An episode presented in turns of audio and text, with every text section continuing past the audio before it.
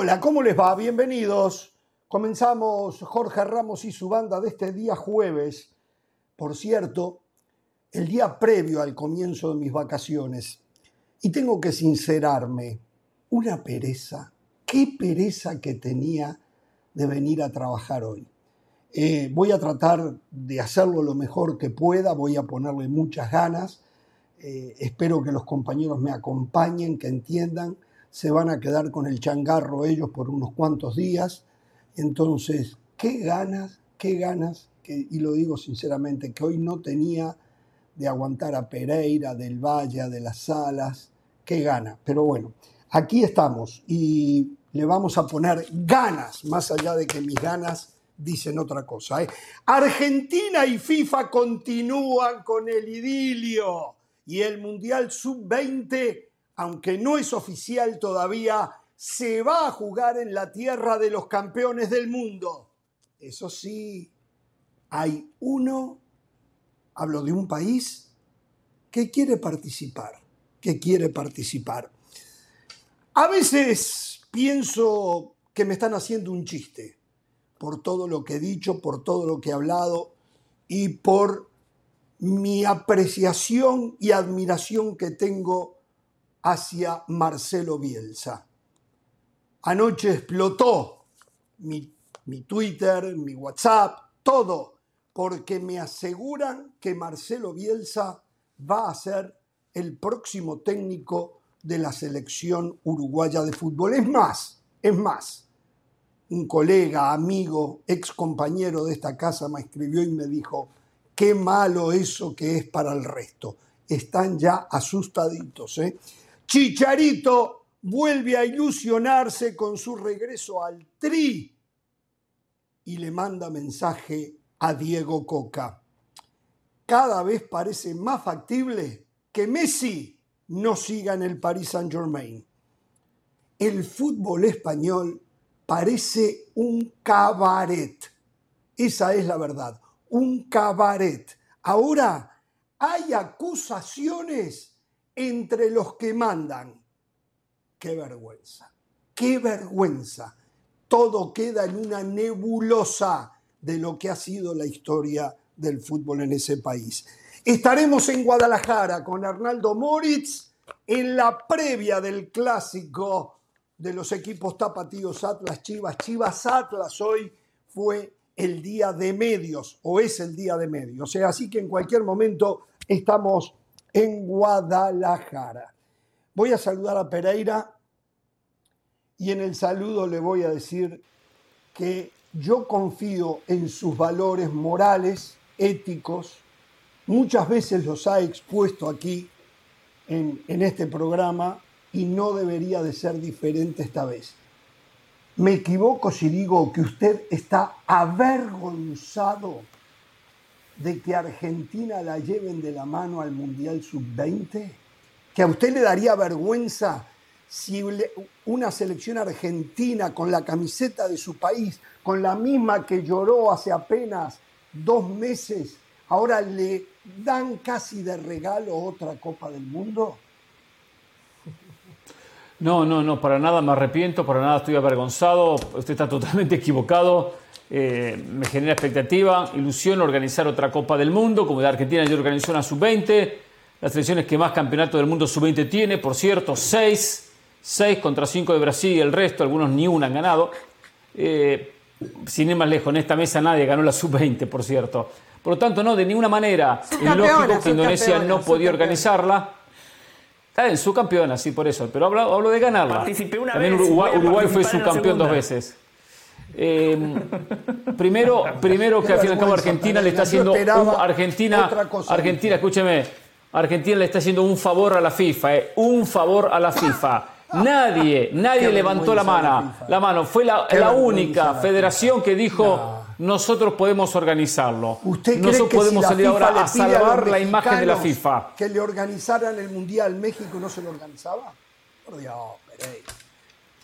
sí, le pedían, pero todavía, todavía, todavía en México siguen, Argentina es una de las todavía en México siguen durmiendo la siesta. están durmiendo la siesta, no se dieron cuenta que ellos podían organizarla y que su selección no va a jugar y que una buena chance.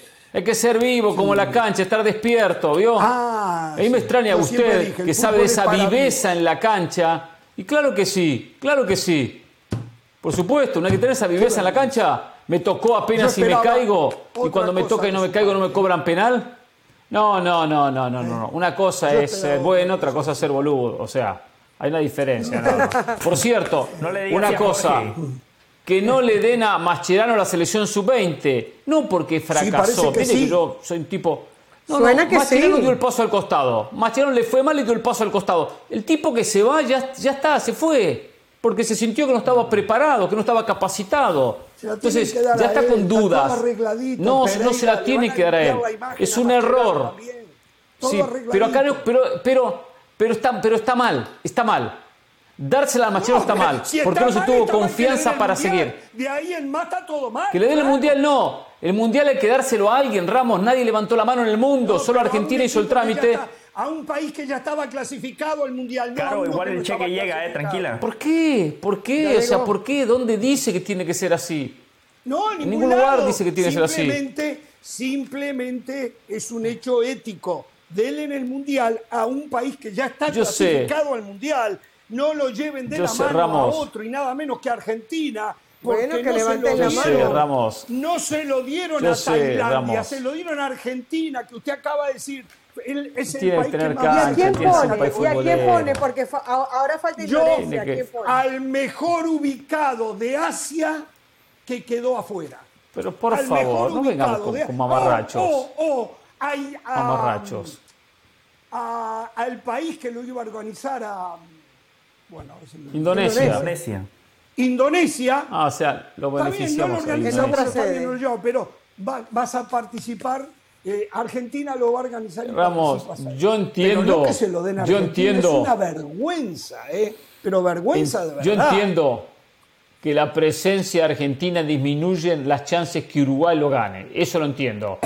Pero ¿sabe, sabe qué? Igual, igual Uruguay no lo iba a ganar, ni en Indonesia. Ni en Indonesia. Bueno, no sé, eso bueno, no lo le, sé. le damos, ¿Cómo le, damos técnico para la selección para que esté tranquilo. Le damos, le damos a Bielsa, le damos a, Gustavo Alfaro, Ojalá, que usted quiera, no, Martino. todavía yo no la veo. Martino No que está arrugando, que arrugó para dirigir a Boca, pero bueno.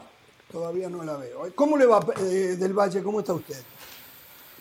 Muy bien, Jorge, muy contento. Un abrazo para usted, para Hernán, eh, para Carolina. El Chiqui Tapia es un genio. En Qatar negoció un penal por partido y ahora está negociando organizar el Mundial Sub-20. un verdad. presidente así quiero yo, un presidente así quiero yo que defienda los intereses de mi país, no como los alcahuetes de Centroamérica y del Caribe. Hoy otra vez les volvieron a pasar por encima y son unos bobos. Muy grave lo del se penal. hacen los tontos. Muy, no muy grave lo del la penal voz. por partido. Muy grave lo del penal por partido. Muy grave. Sí, lo que dijo. Usted dice que eso Bueno, estaba pero así, ¿no? por partido. Quizá exageré, fueron cinco y fueron siete partidos, sí, exageré. O sea, penal por partido tendría que haber sido siete. Pero en un ratito, y eso se lo voy a dejar a Hernán Pereira porque no hay un periodista más capaz que Hernán Pereira para explicar los sorteos, eh, los cruces y para que hablemos hoy cómo la CONCACAF vuelve a pasarle por encima a Centroamérica y al Caribe. Pero lo peor de todo es que nuestros dirigentes, nuestros directivos son cómplices de la mentira. Y para terminar, Jorge, Carolina, ¿escucharon lo que dijo Hernán Pereira? Oh, Macherano no está capacitado. Macherano no tiene que dirigir la sub-20. Hace tres semanas Ricardo Peláez en televisión nacional en México diciendo, yo ya tenía técnico para Chivas. Yo ya lo tenía todo arreglado con Macherano y la negociación se cayó. ¿Se dieron cuenta de lo que se No salvó pierde Chivas? oportunidad para Afortunadamente, pasar factura. hoy el Qué tipo oportunista este. No lo aguanto No más. pierde oportunidad. No lo aguanto más. ¿No se lo puede llevar de vacaciones? No, pero usted me ha visto la No, ¿Por qué cara. no se lo puede. lleva? Todavía eso me pide, es lo último que me faltaría. ¿Cómo le va, señora? ¿Cómo está usted? Muy bien, muy bien. Aquí escuchándolos, eh, no tengo ninguna duda que Argentina va a terminar organizando ese Mundial Sub-20. Cuando hacía el anuncio, lo de la FIFA, que por cierto no dio una, nin- ninguna explicación específica de por qué se lo quitaban a Indonesia. Todos sabemos por qué, pero digo, la FIFA ha podido decir razones políticas, sociales, algo. Dijo, no, no, lamentablemente ellos no lo van a poder organizar.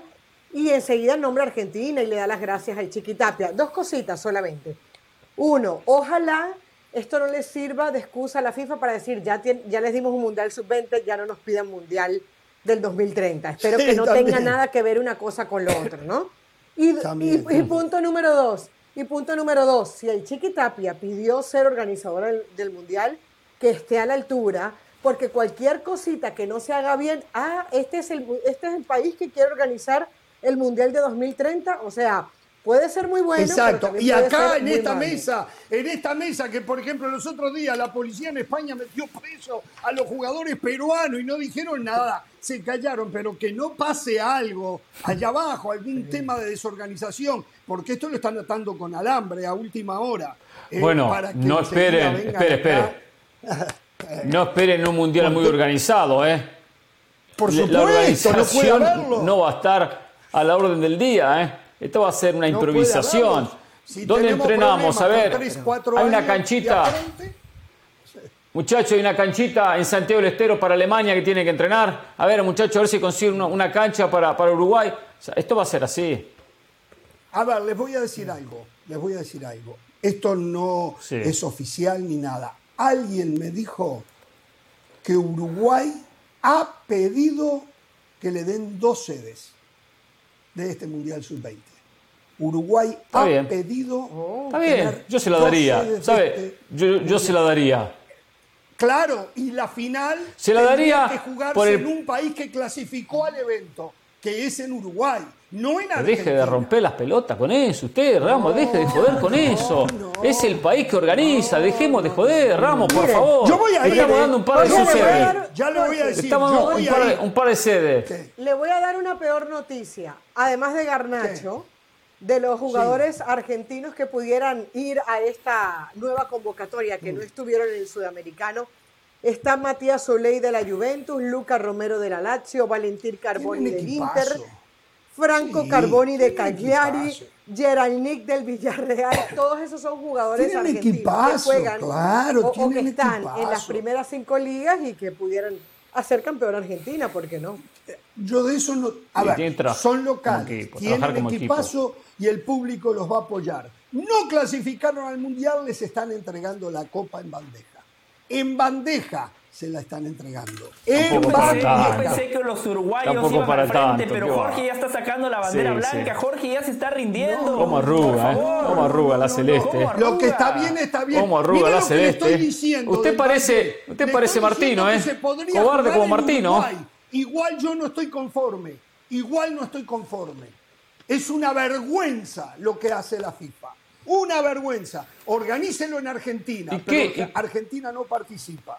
Organícelo en Argentina, si Argentina no. Fantástico, pero Argentina no ¿Cómo no va a organizar? Es Históricamente. No, históricamente, no usted que habla tanto de la historia, que habla tanto de la historia, que recurre al comienzo del siglo pasado para encontrar alguna, No, no algún título de Uruguay, tendría, tiene que ver, tiene que recordar que todos los que hecha. fueron anfitriones, escuche bien, bien hecha, todos los que fueron anfitriones de una competición la disputaron. Todos los que fueron anfitriones de una competición la disputaron la competición, el campeonato. Todos, históricamente todos. Todos. En cualquier Todos. categoría. ¿Por qué? ¿Por qué? Porque la organizaron. Esta no la Claro. estaba organizando Argentina. Bueno, pero Y Argentina no se la quitó a Indonesia. Tenía Está bien, el problema de 23 Indonesia- países para elegir la FIFA. 23 países El para problema- elegir. ¿eh? pero de los 23, 24. 23. Eh, acá hay un problema no que superó a la. FIFA. Hay un problema que superó la FIFA entre Indonesia e Israel. Ninguno de los 23 Es más- se postuló, le interesó organizarlo. Solo Argentina, que aprovechó Qué la mal, jugada, claro mal que la aprovechó. Y la gente. O sea, no hay que aprovecharla. Vamos a Argentina. Esto, esto como cuando, esto, esto como cuando el arquero sale no sé jugando con el defensa central. Esto como el arquero sale jugando con el defensa central, se la regala al delantero, el delantero dice, me la regalaron. ¿Qué voy a hacer? La clavo adentro del arco y se la meto en un ángulo. No, no, no meto el gol porque se Sí, pero por lo equivocaron en la salida. Por favor, Bravo, por favor. A mí, me- a mí lo que me da, a mí lo que me indigna, Solamente. a mí lo que sí hizo algo. El Chiqui Tapia levantó el teléfono rápidamente. Gianni, no, Gianni. no, no, se encontró con Uno más. Infantino. Un favorcito el más. lunes, en la Conmebol, en el sorteo de la Libertadores y la Hoy llegó. Y con Hoy llegó Domínguez y entre Infantino. los No, tres no. armaron todo el circo. Hoy, hoy a la mañana llegó Infantino Asunción del Paraguay. Hoy llegó Asunción. Hoy a la mañana apareció Infantino. El Congreso Bueno, de la Conmebol. dijo que, en los pro- que es el único país que Por se... eso, pero hoy A ver, rechazaron cualquier otro pedido para decir que Argentina era el único país. Está No, todo por- y- pero- arreglado, no, no, no. Está todo armado. Si fuese tan así- No, divino. ¿cómo lo van a rechazar? Si fuese tan así, yo- algún país diría, yo me postulé, yo llamé a Infantino, yo quiero organizarlo y la FIFA no me lo permite. Está mintiendo la FIFA. Acá, podemos, Ramos, acá yo, yo le digo- yo le pido un favor. Yo le pido un favor. Para adelante a Argentina siempre. Siempre le No, damos eso ya lo a sabemos, eso- eso ya lo Pero sabemos, esta, ya lo sabemos. esta pastilla yo no me la trago. Esta pastilla Ah, mal la traga. no la ¿eh? trago. En lugar de, Sí, sí, en sí, lugar sí, de apoyar la hermanos candidatura de. Argentina, muy mal. Yo pensé Jorge, que los hermanos, mal. pensé que el otro lado del. Río de la Plata nos apoyaban, pero llegaron al Mundial gracias a nosotros, tantas veces los ayudamos, les regalamos partidos, puntos. Que para eso no se acuerda, para Menos eso mal ni que se lo acordaba, reconoce. le hemos dado Sí. técnicos. Eso es verdad, eso es verdad. Nos claro salvaron sí. del arreglo de Paraguay-Colombia con la mano que Menos nos que la- Nos salvaron bárbaro. de la La otra trampa eliminatoria también. Uruguay, y así lo Paraguay-Colombia. agradecen. Nos salvaron ustedes de también la lo ganaron, trampa de está. Paraguay-Colombia y el 5 a 0. Pero no, pero ¿Se llega el de momento, la llega el momento, Sí. A cinco- uno se da Colombia vuelta y claro, 5-0 en otra y te clavan el puñal. No, no. La verdad que los escucho a ustedes. Qué bárbaro, Lo que qué pasó con Colombia, Paraguay, Argentina, Uruguay, no, la verdad, lo que vimos el otro día con Colombia, Perú, Paolo Guerrero, Falcao, esa eliminatoria, la verdad deja mucho que desear, ¿eh? Poca pulcritud, Pare- parece- partidos parece el fútbol Y español ya, ¿eh? Y los compañeros públicamente dicen, ah, sí, nosotros lo hicimos porque ustedes lo estaban haciendo allá. ¿Cómo no les da vergüenza, muchachos? Qué bárbaros. No, no, es una vergüenza para los dos lados. Que en Europa son los santitos. En Europa hacen lo mismo. ¿eh? Es una En Centroamérica peor todavía. Oh, no, lo de Europa es una cosa. Lo de Europa, lo de Europa es una cosa. Bueno, señores, eh, otra noticia. Cuento algo de lo de. Bielsa. Lo de Bielsa. Ayer Pereira me escribe. Eh, Mm. La señora de la sala me escribe, como sudamericanas. Es verdad que Bielsa va a dirigir a Uruguay. Pero, a ver, estaban asustados. Estaban asustados. Qué bien Después me imitó a escribió. Carolina, ¿eh? Después me escribió Ricardo Mayorga. Ricardo Mayorga me escribió y me dice, qué mala noticia para el resto. Digo, tranquilo, Mayorga. muchacho, tranquilo, muchacho. Le digo, chino, tranquilo, tranquilo. Bueno, lo cierto es que si ayer explotó en la noticia Joaquín Bruno, Joaquín, ah, también me escribió, sí, el señor, el señor Anti Bielsa, el Antibielsa. señor Anti Bielsa, Sí, sí. Edgardo Matei. Eh, porque con ¿Y lo primero que sale, eh, lo, Lo primero vas a que sufrir, sale, le no, quedó como usted, quedó eliminado en la primera ronda, en el Mundial del 2002, no le ganó nunca a nadie. O sea, porque por el peor fracaso de Argentina en los últimos 50 años. Déjense, lo mismo decían Que cuando no Messi, quiera ¿eh? poner a, Lo que cuando no quiera poner a los 2-9, que cuando no quiera poner a los 2-9. que los dos nueve, que Batistuta y Crespo y todo el cuento. el- el- Bueno, el tema es este. Eh, es verdad, este periodista de TIC Argentina, Joaquín Bruno, lo había dicho hace ya como 20 días. Ayer lo reiteró Merlo, Cés- Juan Carlos Merlo, César Merlo, no recuerdo ahora, un hombre que siempre tiene muy que es buena César, ¿eh? info. Sí, César, exacto, bueno. Menotti, pero Eh, ajá, César Luis Melo. Muy bien. Eh, en Argentina, eh, perdón, en Uruguay aseguran que conversaciones hubo. Eh, aseguran que eh, Bielsa, quien pasa gran parte de su tiempo en Uruguay, casi podríamos decir que vive en Uruguay, eh, asombró, y esto lo hemos escuchado de Bielsa en otros tiempos, con el conocimiento que tiene de todo el fútbol uruguayo. Los dejó boquiabiertos. Les dio un repaso, les hizo señalamientos, quedaron embobecidos, quedaron embobecidos. De todas maneras, me dicen que en las últimas horas hubo reunión por Zoom con Jorge Sampaoli. Yo ayer se los dije acá. Ya se No, no se metan en reunieron problemas, muchachos. con Gustavo Alfaro. No sé si se reunieron con Peckerman, que también es candidato a Boca Juniors. Eh, y está el tema de Diego Alonso, que yo creo que a esta altura eh, Diego Alonso merecería que le digan ya la verdad. No sé. ¿Sabe lo único que yo pienso? y, le pregunto a ustedes la reacción y a usted, Pereira, principalmente. Lo único que me hace pensar que se puede dar lo de Bielsa a Uruguay, que por cierto, me dicen que Bielsa es totalmente consciente que la realidad económica no es comparable con las ofertas que él constantemente recibe de otras elecciones y de clubes. La semana pasada él viajó a Inglaterra para darle las gracias al Everton. Él viajó a Inglaterra, no se lo dijo por teléfono o por Zoom. Eso es fantástico. Lo único que yo digo es que a mí me llama poderosamente la atención que Bielsa acepte estar en una lista de candidatos. Eso es lo que me lleva a pensar a mí que de repente ya a Bielsa le dijeron, vamos a buscar la fórmula, pero tú eres nuestro candidato. Normalmente Bielsa me parece que no es partícipe de un remate de ese estilo. No sé qué pero, Pero, pero eso no depende, no, pero es que eso no depende de Bielsa. O sea, Bielsa lo que hace es aceptar una llamada, eh, entrevistarse si le interesa el proyecto, escuchar, hablar y exponer su punto de vista independientemente que la lista diga uno Bielsa y no hay más números, o que diga uno Bielsa, dos Alfaro, tres Fulano, cuarto Mengano y quinto Sultano. O sea, creo que aquí pasa por, por otra cuestión. No, no Bielsa no, no, va a cuestionar ese aspecto. Bielsa se sienta, habla, conversa, si me interesa o no me interesa. Lo que me llama la atención que el fútbol uruguayo, que es un fútbol, es un fútbol que sabe de fútbol, jugando con las palabras, un fútbol que sabe de fútbol, no entiendo qué está buscando. Si la actitud, la actitud temerosa de un Peckerman o de un Alfaro futbolísticamente o agresiva ofensiva de un Bielsa o de un Sampaoli. Es verdad. mezclando el agua con el aceite. El agua con el aceite. ¿eh? Entiendo que algunos tienen alguna similitud entre San Paolo y Bielsa, la por más que San Paolo después le, da vuelta a Uruguay, ¿eh? y le digo mal, eh, vuelve loco al fútbol uruguayo. No les recomiendo para nada a San Paoli. De los cuatro me quedo con, con Bielsa.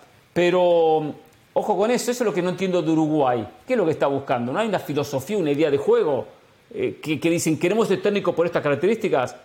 Eh, no me extrañaría que Bielsa diga que sí y que Bielsa no priorice el aspecto económico. Esto es un triunfo de Uruguay si lo consigue. Es lo que y acá pongo a México, ¿eh? En contra de derrota de México. México no consiguió a Bielsa. Que Uruguay lo consiga con menos presupuesto tiene mucho mérito. Menos presupuesto, pero mejor materia prima. Mejores futbolistas. Y un tipo como Bielsa no mastica vidrio, sabe que puede dirigir al mediocampista del Real Madrid o que puede dirigir al mediocampista del Ajax. Entonces lo pone en la balanza y dice, no, me voy con el, del Real Madrid, ¿no? Eh, a mí me gusta, me gusta la opción de Bielsa porque históricamente él nunca ha dirigido a equipos con altas pretensiones, salvo la selección nacional de Argentina. No quiero desmerecer a Uruguay, no quiero que Jorge se enoje, pero Uruguay no es una potencia. Uruguay viene de no clasificar a la siguiente ronda de una Copa del Mundo, por lo cual es el escenario perfecto para buscar una revolución. Y Marcelo Bielsa te ofrece eso, una revolución en todas las estructuras del fútbol uruguayo. Me gusta, coincido con lo que decía Hernán y sumaría lo siguiente. El mundo ha cambiado y aplaudo a Uruguay, aplaudo a Brasil, que no están con la chiquita de, ah, a mi selección la tiene que dirigir un entrenador que tenga mi pasaporte. No, no, no. Yo todavía sigo pensando que es lo mejor. ¿eh? Ahora les voy a decir Perfecto. pensamiento. Y, y, respeto su punto de vista, pero yo apunto al directivo uruguayo. Si ellos entienden que Marcelo Bielsa es mejor independientemente de su pasaporte, que bueno, no como muchos retrógradas que siguen pensando de que el pasaporte tiene que ser un elemento principal y clave a la hora de determinar al técnico de cualquier selección nacional. Por eso valoro lo de Uruguay.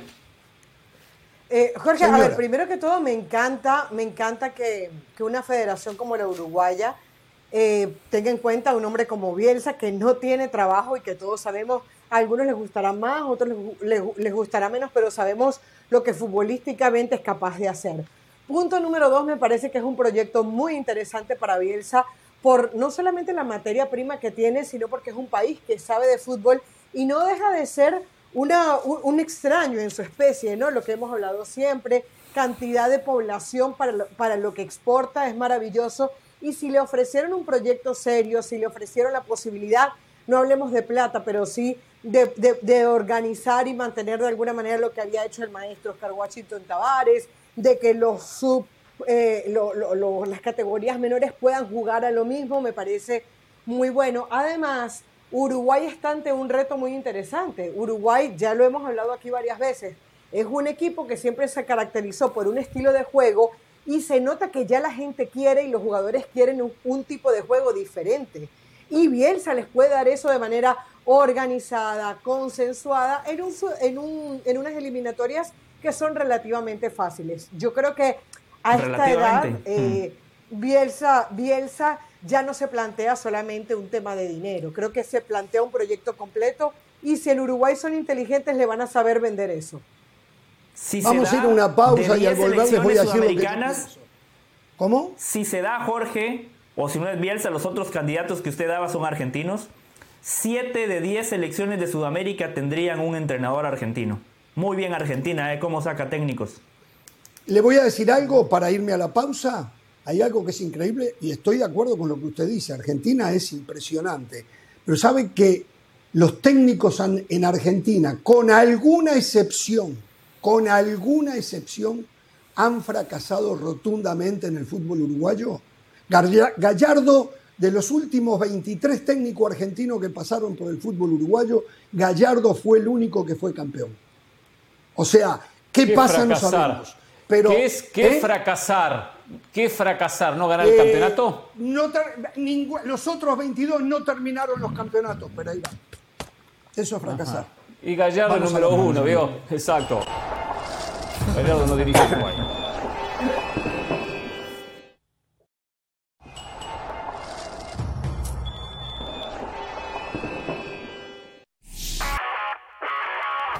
Saludos de Pilar Pérez, esto es SportsCenter ahora.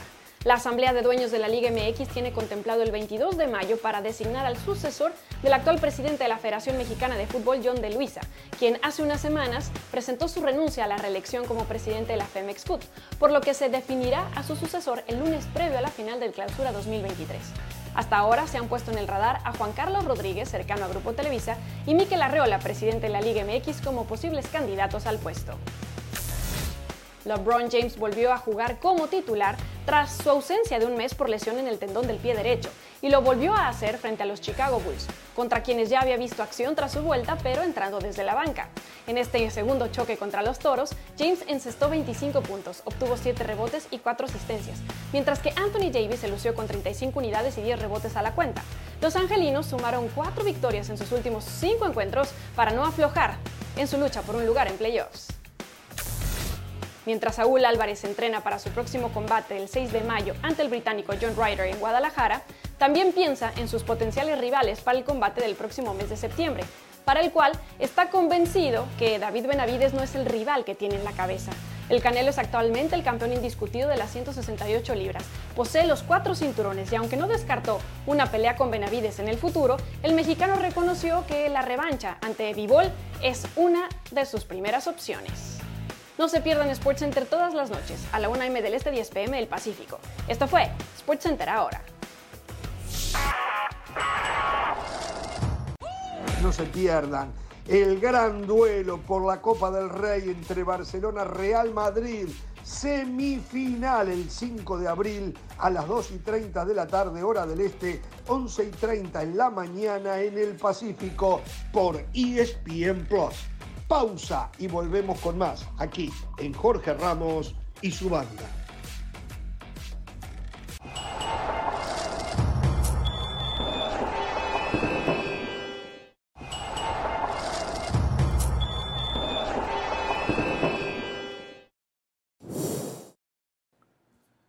Bien, bueno, los compañeros ya hablaron sobre Bielsa y esta supuesta llegada a dirigir la selección uruguaya de fútbol. Eh, aquellos que han seguido este programa a lo largo del mismo me he cansado de demostrar que yo soy bielcista hasta la médula. Eh, a mí, como siempre digo, yo no analizo resultados, analizo rendimientos y entonces voy al resultado en base al rendimiento. Por ahí alguna vez Bielsa dijo, ¿no? Que es una injusticia analizar un resultado sin analizar el merecimiento que se hizo a lo largo del partido. Bueno, yo estoy encolumnado con eso. Yo estoy encolumnado. Sí, la recompensa es el camino, el éxito es una búsqueda. Para mí, para mí, para mí, Bielsa está en el top de los directores técnicos del mundo. Cuando yo veo en algunos clubes mal llamados grandes, algunos técnicos, y ahí no está Bielsa, la verdad, eh, me da pena, me río, me enojo, eh, me decepciono, porque digo, ¿cómo puede ser? Pero Bielsa debe ser parte de la culpa de que él no esté ahí. Dicho esto, dicho esto, eh, hay un par de cosas que me preocupan. Bielsa no dice Gregre para decir Gregorio. Y a veces, en Uruguay, como en Argentina, y en Argentina él tuvo problemas por eso, con el difunto Grondona, y esto yo puedo atestiguarlo porque él me lo comentó alguna vez, eh, él es muy calentón y en Uruguay a veces las cosas no se hacen como se deberían de hacer o como él entiende que se deberían de hacer y eso me lleva a pensar que en cualquier momento genera un problema, genera un problema. Y en Uruguay hay una experiencia muy mala con Daniel Alberto Pasarela, que fue la única vez que Uruguay apostó por un extranjero y dejó tirada la selección, no le encontraba la vuelta, creyó que no clasificaba, Uruguay después clasificó al Mundial del 2002 y se fue. Y eso el aficionado uruguayo y parte de la prensa uruguaya no lo olvidan y hasta el día de hoy, ahora cuando surgió este rumor, empezaron ya a rechazar la posible llegada de Marcelo Bielsa. Yo creo que Marcelo Bielsa trae consigo, ese acto que no tiene sentido, yo creo que Marcelo Bielsa trae consigo una forma de entender el fútbol que va más allá del fútbol. Para mí con Marcelo Bielsa se va a recuperar eh, un fútbol que hace años que Uruguay viene buscando, que lo ha tenido por momentos desde la llegada de Tavares, pero que no ha sido la constante. Y todavía Bielsa lo puede mejorar. Uruguay tiene jugadores de una primera línea en el fútbol del mundo que seguramente lo harán más fácil. Uruguay está en el proceso de rejuvenecer su selección y eso le viene muy bien a un técnico como Bielsa, que lo que busca es muchísima dinámica y allí la puede tener con esta nueva camada de jugadores. Eh, a mí, eh, en la frialdad de la situación, me fascina que llegue Marcelo Bielsa a dirigir a Uruguay. Pero también debo de entender que eh, sí creo todavía que el técnico de una selección siempre es mucho mejor que sea de ese país. por eso yo decía, México ya es hora de que tenga un técnico mexicano, aunque de repente no es tan bueno como un extranjero. Uruguay tiene algunos muy buenos técnicos, pero hay uno puntualmente que es Guillermo Almada. Y yo creo, Almada no es Bielsa, ¿eh? pero yo creo que Almada puede hacer perfectamente el trabajo que va a hacer Bielsa. Por edad es mucho más joven y puede haber un tiraje mucho más largo de un par de procesos ¿eh? con Almada que no sé si con Bielsa, por el desgaste que genera Bielsa y porque ya es un hombre que tiene 67 años y pensando en el Mundial 2030 ya va a tener algo así como 75, 76. Entonces, no sé, eh, yo sigo pensando que Almada tendría que ser la primera opción. Me dicen que con Almada no han ni siquiera hablado, que no está en la mesa de candidatos. Coincido con Pereira, no entiendo lo de Alfaro, yo entiendo que Alfaro es un técnico para selecciones que de repente no tienen jugadores de la categoría que hoy tiene Uruguay. Eh, lo de San Paolo. el perfil maestro Tavares. Exacto, exacto, exacto.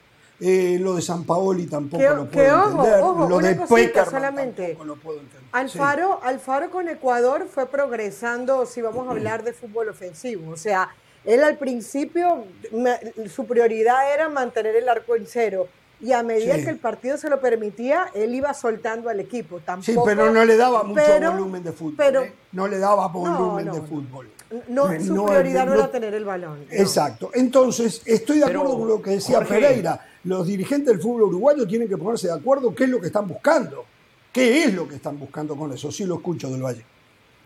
Sí, para mí, por eso tienen las dos corrientes, porque Alfaro yo creo que lo relacionan con el maestro Tavares y lo ven estrictamente desde el resultado, no desde el juego. Ellos dicen, con Tavares recuperamos el protagonismo perdido.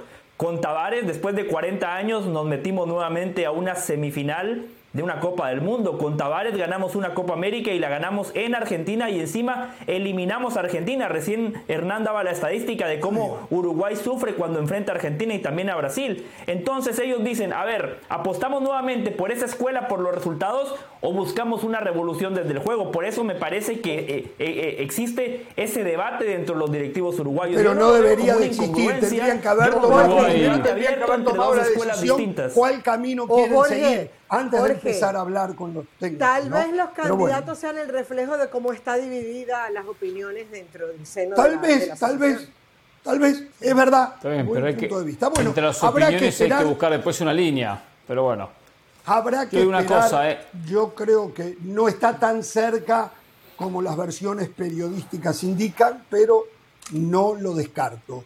Él ya vive en Uruguay gran parte del tiempo, está enamorado de Uruguay, le encanta y él lo ha dicho. Y lo curioso del caso, si ustedes entran a las redes sociales, uruguayos sacándose foto con Bielsa. Nosotros tenemos un sector en la capital uruguaya que le llamamos la Rambla, ¿eh? como las Ramblas en Barcelona, por ejemplo, pero lo nuestro mar. es la costanera, es pegado al, al- al mar o al río de la Plata en ese caso. En ¿no, el verdad? en malecón, el malecón, dijeran, lo- exacto. Y allí Bielsa casi todos los días va a hacer sus ejercicios. Y ahí se encuentra con gente que le piden fotos y a cada rato se están... O sea, él está ya muy identificado con la paz, la tranquilidad que es vivir en, en Uruguay, que es lo que él siempre busca. Sí, pero Entonces, resultados y no va a encontrar paz en las calles. Ah, dígale. es cierto, es cierto, es cierto, eso es cierto. Olvídese. Así que bueno, señores, veremos en qué queda todo esto. Un par Paz de nada cosas más hay en esta- Estados Unidos, a la gente no le importa, se está jugando el mundial, se comen tremendo baile contra Países Bajos y la gente igual está feliz en las calles. No pasa nada. Al día siguiente los líderes de opinión en Estados Unidos, y me refiero a los anglosajones, ni les importa, están hablando de béisbol, de fútbol americano, de baloncesto. Uh, hablando de eso, hablan, muchachos, muchachos, qué vergüenza. Me hicieron llegar ¿Qué un clip, un pedacito Sí. de nuestro ex compañero o del grupo de Sí. nuestro ex compañero Dan Levatar. ¿Se acuerda que Mm. nosotros estábamos en un lugar donde se hacía el show playa. de Dan Levatar cuando él estaba Sí. trabajando para ESPN y nosotros ahí mismo Sí. hacíamos nuestro programa? claro. No sé si esto fue hoy o fue ayer, pero fue en estos días acusándolos ¿Qué a ustedes que les robaban ustedes el agua y que les comían la pizza. Sí, Me verdad, es verdad, lo hacíamos. sí. una vergüenza. ¿Es verdad esto? dijo. ¿Ustedes les robaban el agua? Sí, ¿Les comían José, la yo, sí. a los muchachos del show Sí. de Levatar? Las donas. Lle- lle- Llevaban las donas a veces. Sí, sí, nos comíamos las pizzas, tomamos el agua de, de él. Sí, yo sé que no le gustaba, pero bueno, estaban, estaban las botellitas ahí. Y nosotros las, mano- las manoteábamos. Las manoteábamos. Ahorramos no mucha plata, ahorramos mucho Pereira, dinero. No tiene vergüenza. Bueno, pero, pero este compartíamos el al estudio. frente, ¿eh? Compartíamos el estudio, a veces llegamos con hambre con José porque hacíamos el carpool, ¿se acuerda? Para ahorrar gasolina y decíamos vamos a ahorrar también comida. Correcto. No nos daba para parar en el camino No, y, y- bueno, nos comemos la pizza de él. Y, Y cuente lo otro. Ran, ¿se acuerda aquella vez que sacamos como Y seis todavía lo cuentan y nos con pusimos ahí en la orgullo. esquina de la Todavía playa y lo cuentan. Cállese la boca. ¿Se acuerda? Sí, sí. Bueno, también usábamos, usábamos al- a, a la maquillista que tenía él, también que- lo utilizábamos, ¿eh? No era como Carolina y vivos, usted como que el tiene Chiqui ma- Tapia, que consiguió el Mundial privado. Sub-20 donde no clasificó. ¿Ve? Estos son los vivos, lo cuentan, tenía ¿eh? Y una están maquillista- contentos, se creen graciosos. Vamos a la pausa. Bueno, Ramos, ¿qué quiere? ¿Que le mienta? ¿Quiere que le mienta? Que yo no lo hacía. No, no, no mienta, no haga esas cosas. No haga esas cosas con mi nombre de por medio. Eso es lo que quiero. Era una botella de agua, nada más.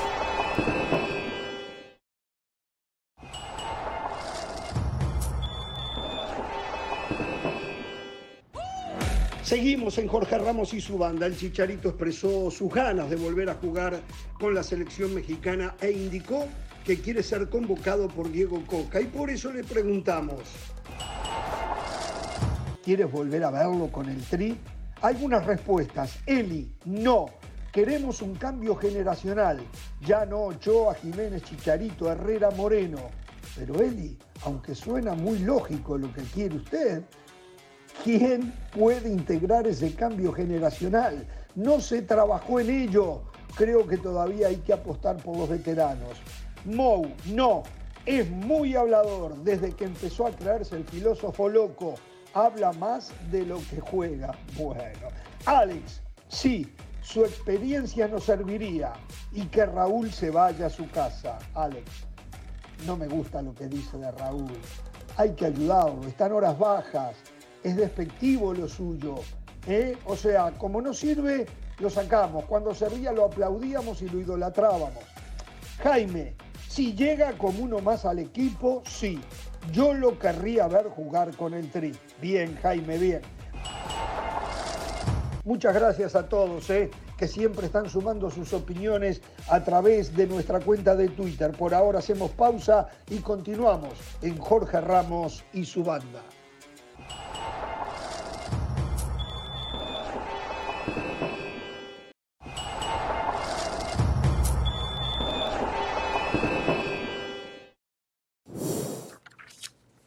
Bien, bueno, ahí recién leíamos algunos comentarios de los televidentes en relación a la posibilidad de que el Chicharito vuelva a jugar en la selección mexicana. El Chicharito en su cuenta de Instagram hace unos días dijo que a él le encantaría eh, ser convocado nuevamente. Y Diego Coca había eh, comentado que la selección estaba abierta para todos. O sea, porque le preguntaron puntualmente de Chicharito y él no lo descartó. Es más, hay colegas que ya especulan y anticipan que Chicharito va a estar en el partido amistoso del 16 de abril en Phoenix. Hace sentido. ¿Por qué hace sentido? Porque ese partido, que reitero debería de ser suspendido por los federativos para cubrir el proceso de Coca, para ponerlo a salvo. El 19, el 19 de abril. Protejamos a Coca. Hashtag protejamos a Coca. Qué disparate. No tiene mucho sentido ese partido para traer gente al estadio, porque recuerden que no es fecha FIFA. Por lo tanto, todos los jugadores que están en el exterior no van a llegar. Entonces, Chicharito está en el exterior, está en la MLS acá. Seguramente la MLS, Zoom, todo se arregla y el Galaxy va a permitirle a Chicharito estar y es un gancho de atracción para que la gente vaya y otra vez aplauda o abuche, o abuche, como a veces lamentablemente acostumbran a hacerlo, ¿no? Entonces, hmm. em, pero yo creo que Chicharito todavía puede ayudar a la selección mexicana, porque yo lo que escucho, muchachos, y recién lo leíamos en algunos tweets que nos enviaba la gente, piden el recambio. Digo, lo único que hacen es repetir algo que se da por decantado, pero en realidad no puede haber ningún recambio cuando no hay jugadores para un recambio. Puede haber la excepción de uno o dos, pero no hay una camada de jugadores para un recambio. Que a mí me digan de los nueve mexicanos que hay y que ya fueron convocados para estos últimos dos partidos, ¿Qué otro nueve hay sin ser el Chicharito que, digamos, merece la oportunidad? Macías lesionado, eh, De la Rosa que fue convocado todavía no creo que esté para esa responsabilidad, el chico de Pachuca. Entonces, se habla muy fácil de recambio sin analizar si hay. Por lo tanto, insisto, yo creo que Chicharito sería un motivo de motivación para él, sería venir a aportar, creo que debe ya pagó eh, por sus defectos del pasado y debe querer venir a aglutinar en el seno de la selección mexicana. Yo lo convocaría y es casi un hecho que Coca lo va a convocar. Más allá que últimamente cuando declara Chicharito pareciera que está un poco, poco perdido, desorientado, eh, no es muy coherente lo que dice y hasta es difícil entenderlo, es difícil lo que dice Chicharito, como que divaga un poco, como que perdió el foco, quizás antes era un Chicharito más programado en la respuesta, entonces declaraba lo que ya tenía pensado, bla, bla, bla, bla, bla, ya está. Y ahora intenta hablar un poco más y, y comenta y no dice nada, pero más allá de eso, Chicharito tiene que ser convocado a la selección por diferentes motivos. Primero porque es el goleador histórico de la selección. Y hay que reconocer que lo que ha hecho ni Funes Mori, ni Henry Martín, ni Jiménez, ninguno lo pasó. Y es un jugador todavía activo. Después porque es un puesto que no sobran futbolistas. Y después porque México lo tiene que tener de su lado y no en contra. Si Chicharito no llega al 2026, que sea por condiciones futbolísticas, que él pierda su puesto, que ya no le dé que ya no le alcance, que no marque goles, que México tenga mejores delanteros. Entonces se va desgastando la relación, ya no estará, no influirá en el gol como lo hacía en su momento y perderá el puesto. Pero no de la manera que salió, que fue una manera eh, confusa, no muy clara, independientemente que llevó sus amigas a pasear y esto, lo otro, como lo dijo José Ramón Fernández y tantas y tantos periodistas y gente. Entonces, Amigas, bueno, sabemos qué, qué, tipo de amigas. No voy a entrar en detalles. No voy a entrar en detalle aunque tenga ganas de decirlo. Por lo tanto, Chicharito tiene que ser convocado. Lo que le digo es lo siguiente, no convocado solo al partido frente a Estados Unidos para atraer público. Una vez que se, abre, se le abre la puerta no se le puede cerrar al otro día. Tiene que seguir esa puerta abierta, pero ganar los méritos, ganarlo, hacer el esfuerzo para que sea convocado en otra oportunidad. Chicharito no está para ir a la selección. Primero que todo está lesionado. ¿Cuál sería el argumento para llevarlo? Si hace meses que no lo vemos. Chicharito no marca la diferencia. Ni en la Kings League marcó la diferencia jugando con sus amigos. Un día quiero que me explique lo que es la Kings League. ¿eh? Necesito saber porque yo no entiendo. Usted que es generación TikTok me puede hablar de la Kings League. No ahora. Si es posible hoy Perfecto. más tarde o algún día de esto.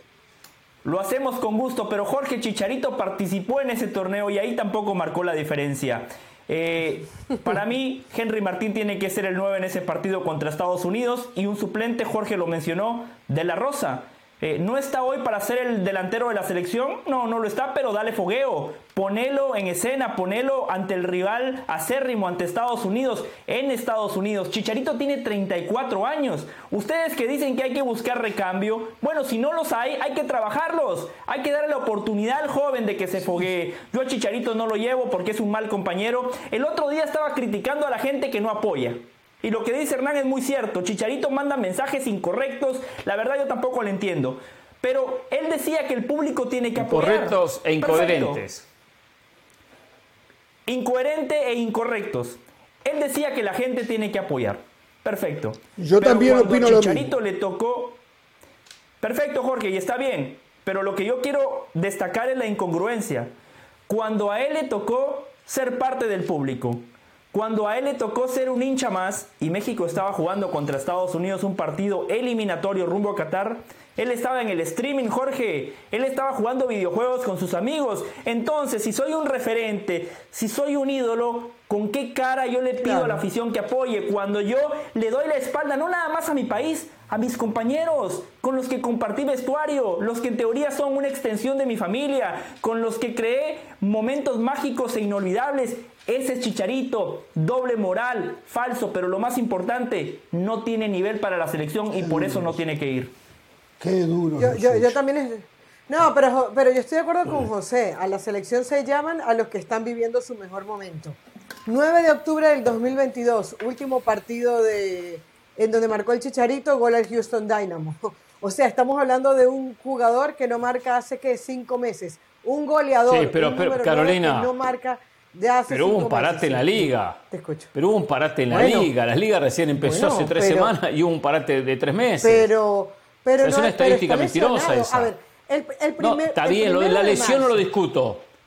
La lesión no lo discuto. Bueno, pero, que haya marcado en pero octubre. si, mentira, si no, no pero hubo partido. es- pero es mentira, pero es mentira, Hernán, que el Chicharito tiene mucho rato sin hacer la diferencia. Si quieres, mete las vacaciones, la Navidad, el 31 de diciembre, que el 1 parte. de enero, el Día de Reyes, mete todo. Pero hay una realidad. Chicharito no está activo, Chicharito no está jugando, Chicharito no, no hace Pero la está casi, ya diferencia. tengo Hoy entendido, ¿no?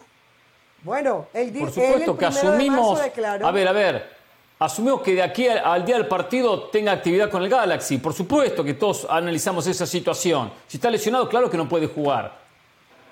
O sea, No, no, pero es que una cosa es que esté lesionado, probablemente no esté lesionado, pero, pero probablemente tampoco esté en su mejor momento futbolístico. Es que no ha debutado en la MLS que comenzó eh, a, eh, a mediados de febrero. Sí, sí, Entonces, semanas. yo creo que tú para, pero yo creo que para tú ser parte de una selección, lo primero que tienes que ser es un jugador en activo. Y Chicharito no está en activo en este momento. Entonces, me parece una discusión estéril para un jugador que no está, que lo vemos más en o Twitch sea, Ramos puso un, dígalo, Ramos puso un, un tema tonto sobre la mesa, una pregunta estúpida, tarada.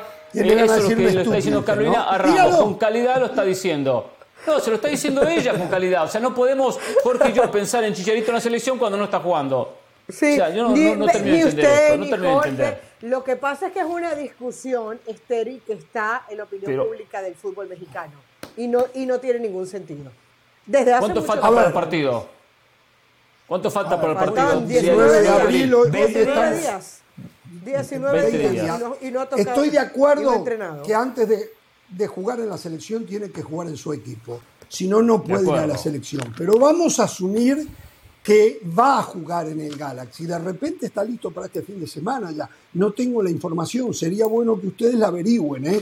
De vez en cuando que hagan Sí, algo. algo. Eh, va acuerdo. a No jugar. si juega No está, no está, no Chicharito, está. no, ya Chicharito no va a llegar como solución goleadora a la selección. Con el tiempo de repente recupera su nivel, pero Chicharito llega como un referente del fútbol mexicano. Ah, para Llega- vender entradas, claro, para llenar el estadio. Bueno, en- claro, en eso, eso aparte Co- yo no me correcto. meto en eso. Obvio. Se No, lo dije no, hace no, un no, rato, no, es no. un gancho. Lo van a usar de gancho, pero está bueno que venga con su experiencia, con las cosas que no hizo bien, para compartir con los compañeros, principalmente aquellos que son un poco más jóvenes. Creo que tiene una obligación, Chicharito, y seguramente a esta altura se la hicieron entender, de que hoy más que un goleador debe de ser en la selección un aglutinador. ¿eh? Dejarle saber aquellos que recién están empezando su carrera lo que se debe y lo que no se debe hacer, de no perder el piso por más bien que tengan un momento de fulgor en esa carrera. En fin, puede aportar muchísimas cosas, Chicharito. El Ustedes 8 lo descartan, ustedes lo maltratan de alguna manera. Ha tenido errores, sí, como Sí. los ha tenido Del Valle, Pereira, la señora de la sala y yo no. Entonces, pero bueno, Oh. este, dejémoslo, dejémoslo que venga. ¿eh? Eh, es más, Volvió es más, hoy miren a lo los que voy a hacer. entrenamientos. Volvió hoy a los Es entrenamientos. Aquí lo tengo. volvió a los Volvió hoy. entonces de aquí a allá El ya 8 de abril va a tener minutos. Y me voy a ir a Guadalajara ahora, está Hernaldo Moritz. Vamos a hablar del clásico tapatío de este fin de semana, de este sábado, pero antes quiero incorporarlo a Hernaldo Moritz, él viviendo en México, él siendo mexicano, él sintiendo al tricolor, para preguntarle en la Guadalajara. bienvenida, Hernaldo, estamos discutiendo el tema de Chicharito y la posible convocatoria para el partido del próximo 19 de abril frente a Estados Unidos en la ciudad de Phoenix, en Arizona. ¿Qué opinión tienes tú si Chicharito vuelve a jugar en la semana que viene, ya está entrenando con el equipo? ¿Crees tú que Coca debería de llamarlo para verlo, para tener un, un cara a cara con él, para ver cómo se siente, cómo piensa? Eh, ¿cuál, ¿Cuál es tu punto de vista en eso? ¿Cómo te va, Hernaldo? Saludos Jorge, saludos para toda la banda. Eh, a ver, eh, me parece que pasa algo similar que con Guillermo Ochoa. Entiendo que vive en momentos eh, diferentes de su carrera. Eh, Guillermo haciendo las cosas bien en Italia, eh, Javier Hernández en la última temporada haciendo las cosas muy bien también en Estados Unidos. Evidentemente tipos de competencia distintas. Sin embargo, es el máximo goleador de la selección nacional mexicana y nadie le ha eh, podido quitar bien ese puesto, esa jerarquía, e, e, ese lugar eh, dentro del tricolor. No en números, lo perdió por otra cosa, por, por temas de disciplina y demás, lo sabemos.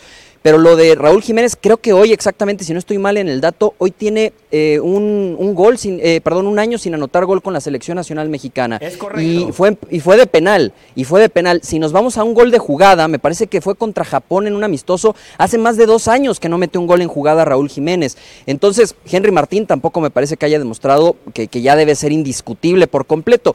Y eh, lo de Santiago Jiménez, bueno, va en un proceso, José Juan Macías las lesiones lo alejaron por completo. Entonces, pues me parece que al igual que con el Guillermo Ochoa, salvo su mejor opinión, si nadie le va a quitar con jerarquía ese lugar a Javier Hernández y sobre todo tiene el ímpetu, las ganas, hambre todavía de seguir anotando goles, pues yo creo que alguien que metió más de 100 goles en Europa, México no tiene por qué darse el lujo de dejarlo, ¿no? Si Suecia no se da el lujo de dejar a, Zlatan Ibrahimovic fuera eh, en algunos momentos, pues ¿por qué México tendría darse, darse ese lujo, ¿no? yo sé que son jerarquías distintas, pero... A es México. en su momento lo separaron de la selección ¿eh? por un motivo similar al sí, Chicharito. Exactamente. Y también a, y también a Chicharito. También a Chicharito. Y también a Chicharito. Y volvió, ¿por qué Chicharito no?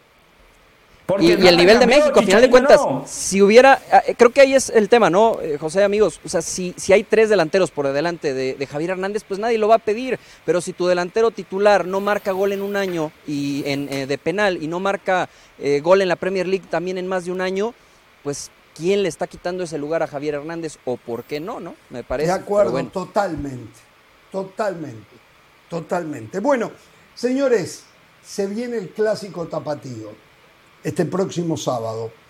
Dos equipos que más allá de lo que han rendido en la cancha vienen con resultados diferentes, mientras que Atlas parece venir en un momento de suba desde el resultado, Chivas en un momento de descenso desde el resultado. En el trámite del partido, por ejemplo, frente a Puebla, yo me parece que Chivas no mereció perder, opinión mía, no tienen por qué compartirla eh, pero bueno, ¿cómo está la situación hoy teniendo en cuenta los últimos resultados? Por ejemplo, Chivas, que siempre tiene presión, ¿ha aumentado más esa presión? ¿Cómo están desde el punto de vista sanitario los jugadores de los dos equipos? ¿Se perfila algún equipo tanto en Chivas como en Atlas? ¿Qué nos puedes contar, Arnaldo? Sí, Jorge, la verdad es que ha cambiado mucho el, el, ambiente en la ciudad. Si el clásico tapatío se hubiera desarrollado hace par de semanas, otra cosa te estaría contando, eh, Benjamín Mora tenía un pie y medio fuera de la institución, hablando de Atlas, hoy está sólido en el puesto, va a terminar el torneo pase lo que pase, eh, más allá de este clásico tapatío, porque también están apostando mucho al tema de CONCACAF Liga de Campeones, entonces es otra realidad para el Atlas, dos resultados, esa goleada en casa contra el Olimpia de Honduras y después goleando al Puebla también de visitante, ha cambiado todo, el aficionado rojinegro también está envalentonado, ya quiere que sea sábado, ya quiere que sea clásico tapatío, y te diría que del lado rojinegro están mucho más optimistas de que pueden sacar un buen resultado. Y en el bando rojiblanco, todo lo contrario. No te lo van a decir los futbolistas, pero sí es claro y, lo notábamos. Hoy fue el día de medios, ahora te comento al respecto. Platicamos con jugadores tanto de Chivas como de Atlas y se nota que quieren revancha porque decía el nene Beltrán incluso ofreciéndole una disculpa a la afición después de lo vivido contra las Águilas del la América. Saben que es importante ganar este clásico tapatío. Entonces ya es una carga eh, mayúscula para Chivas. No puede darse el lujo de perder dos clásicos de manera consecutiva para el proyecto de, de Belko Paunovic. Entonces sí ha cambiado mucho el ambiente y las cosas después de las últimas semanas. Dicho esto, tampoco abona para Chivas el que no van a tener a Víctor El Pocho Guzmán, su referente, su capitán, el máximo anotador del equipo, el máximo asistidor del equipo, el mejor hombre que estaba teniendo en este torneo Belco, no va a estar sobre el terreno de juego, además por una tontería. Y la buena noticia en ese sentido es que recuperan a Alexis Vega para ser titular. Ya eh, jugó algunos minutos contra las Águilas del América, viniendo desde el banquillo, pero va, va a poder ser titular de acuerdo a la información que tenemos con las Chivas Alexis Vega en este clásico tapatío, que además es donde le ha ido bien, nunca le ha marcado gol al América en un clásico nacional, al Atlas sí le llegó a marcar un hat-trick, después les hizo otro gol, entonces le ha ido un poco mejor contra los rojinegros y sí es un referente para Chivas en ese sentido. Eh, lo que sabemos de la alineación del Guadalajara de momento es que solamente se daría esa modificación, la salida de Víctor Guzmán y la incrustación de Alexis Vega, Vamos a ver en qué funciones, porque lo puede utilizar como una especie de interior, un poco detrás del centro delantero, eh, tirando entonces o, manteniendo en esa banda izquierda al Charal Cisneros.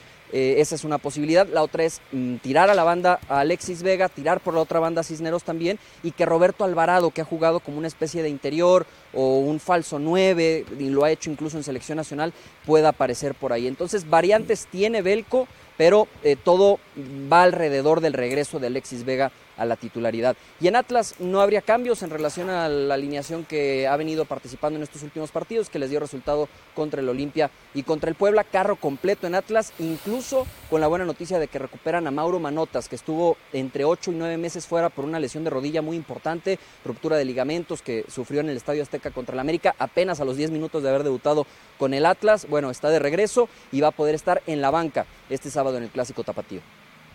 ¿Cómo está, no sé si sabes, el, el, terreno de juego del Estadio Jalisco? Porque lo último que hemos visto eh, estaba en, una en, unas condiciones maltrecho de verdad, ¿eh?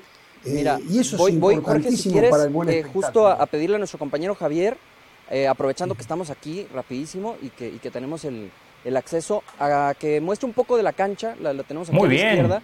el césped, la verdad es que sí se nota eh, un poco eh, más, más largo de lo acostumbrado, no, quizá le faltará un último corte, tal vez el día de mañana. Ha entrenado hoy el equipo del Atlas en estas instalaciones, también eso hay que considerarlo. Le están dando justo riego en estos momentos para, para solventar también el tema de la temperatura, el sol que le pega de lleno pero yo lo veo mucho mejor que lo del estadio Akron. O sea, me parece que, por ejemplo, en el caso de Chivas no podría quejarse. Ha sido un muladar auténticamente el estadio Akron últimamente. Se notó también en el Clásico Nacional donde intentaron pintar y, solventar algún tema con el color del pasto eh, antes de, enfrentar al América, pero la realidad es que no, no ha estado eh, en buenas condiciones. Tampoco el estadio Jalisco. No te voy a decir que es una alfombra y que está al 100%, ya lo veíamos un poco por ahí, pero sí quizá el 80, 90% y creo que no va a haber, no va a haber pretexto en ese sentido para el Clásico Tapatío. Esto con Jesús Bernal lo había pasado, ¿eh? muy bien. Ni de casualidad. Adelante, de casualidad. Notable. Muy bien, Hernando. ¿eh? muy bien, Hernando Mori. Lo quiero felicitar eh, por eso de, improvisar, cambiar la toma, mostrarse el ángulo del campo de juego. muy bien, muy bien. El otro, Jesús Bernal, ni, la cámara no mueve ni de casualidad, ni de casualidad se mueve la cámara. Hernaldo, a ver. No le perdonan a Jesús sus conocimientos técnicos. Ah, hablando de casualidad, usted tiene la oportunidad. el diploma de director técnico y otros que se la jactan de ser, no lo tienen, le pegan a Jesús Bernal por eso. y, de los buenos, ¿eh? no, fue, no fue a Guatemala, no fue a Belice, de, los buenos, ¿eh? sí, le, costó. Sí, sí, colgado, colgado en una pared, hay que ejercer, hay que ejercer, ponerse los cortos, agarrar el pito, ponerse en la boca, empezar a, a, a, entrenar. Pero bueno, por suerte hoy tengo entrenamiento, ocho y media, ¿eh? Espero que Dan vaya a entrenamiento y que no arrugue.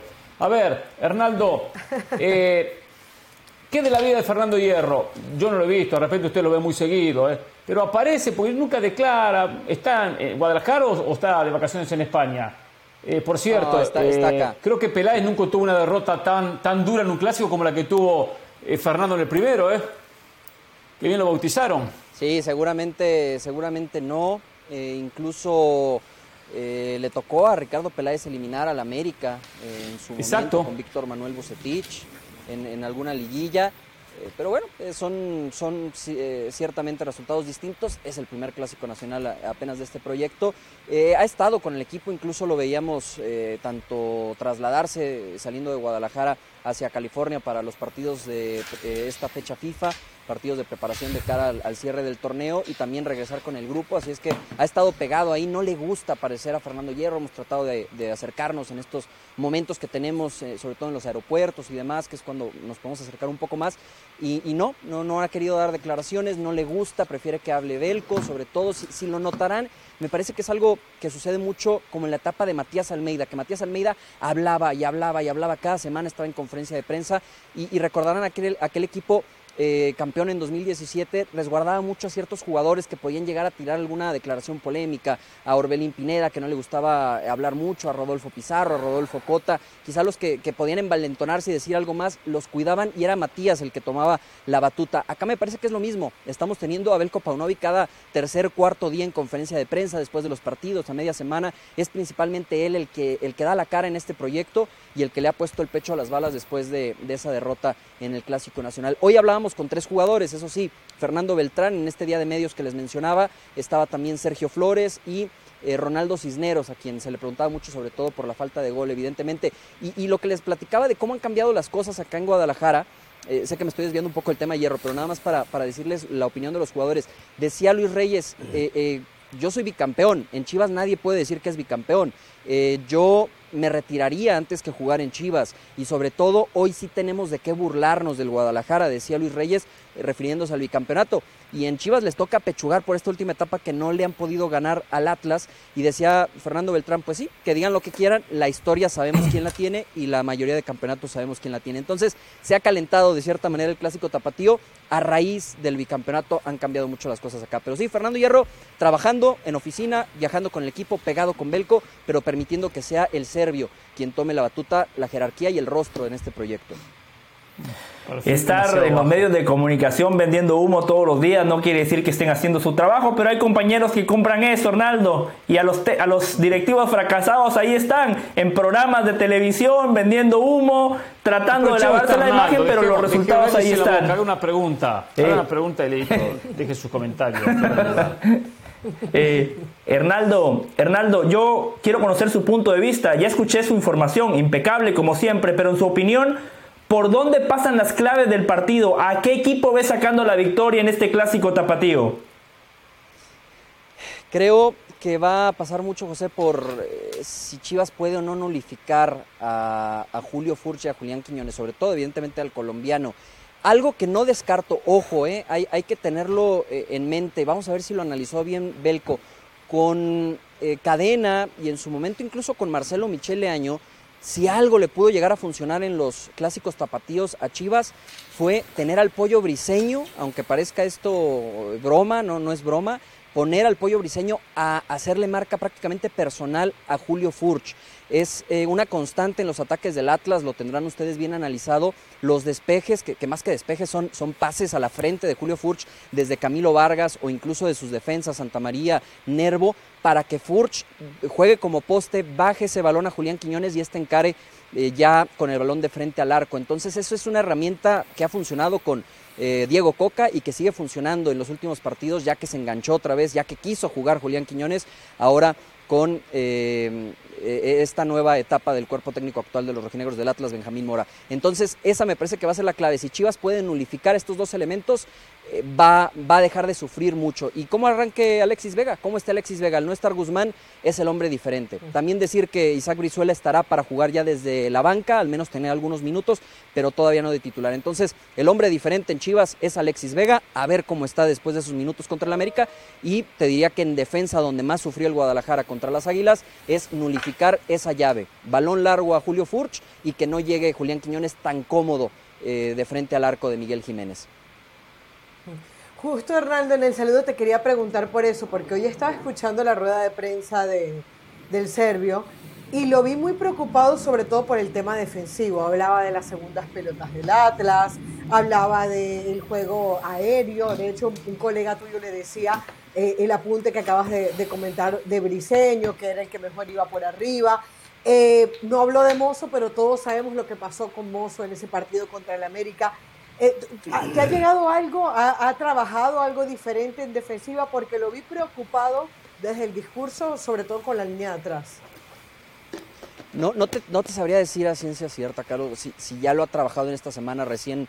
Eh, digamos, hoy es el día fuerte en lo táctico, vamos a estar investigando, estábamos por acá en el día de medios. Incluso, eso sí te puedo decir que se alargó el, entrenamiento de Chivas el día de hoy. Llegaron tarde a este día de medios los jugadores del Guadalajara desde que se trasladaron desde Verde Valle acá al Estadio Jalisco, entonces sí fue un trabajo intenso, fue un trabajo de más tiempo que el acostumbrado y, quizá la gran variante que podría eh, mostrar Belco, que no se lo hemos visto en los últimos partidos, sería una línea de 5, aunque me, me, cuesta trabajo pensar que va a modificar tanto eh, porque le ha funcionado a lo largo del torneo. Era una de las mejores defensas del campeonato antes de esos, de esos cuatro goles recibidos contra las Águilas de América. Entonces, híjole, complicado eh, pensarlo hoy. Quizá mañana tengamos más información al respecto, pero sí es, es una realidad que, que, ha funcionado lo de Briseño y que se le ha consultado al respecto y no lo ha descartado del todo. Belko Paunovic lo utilizó en estos partidos de eh, fecha FIFA, marcó gol incluso en táctica fija Briseño, es algo que también ayudaría a Chivas tener a, a Briseño dentro del área no ofensiva. Entonces, Vamos a ver cómo se dan las cosas, pero lo cierto es que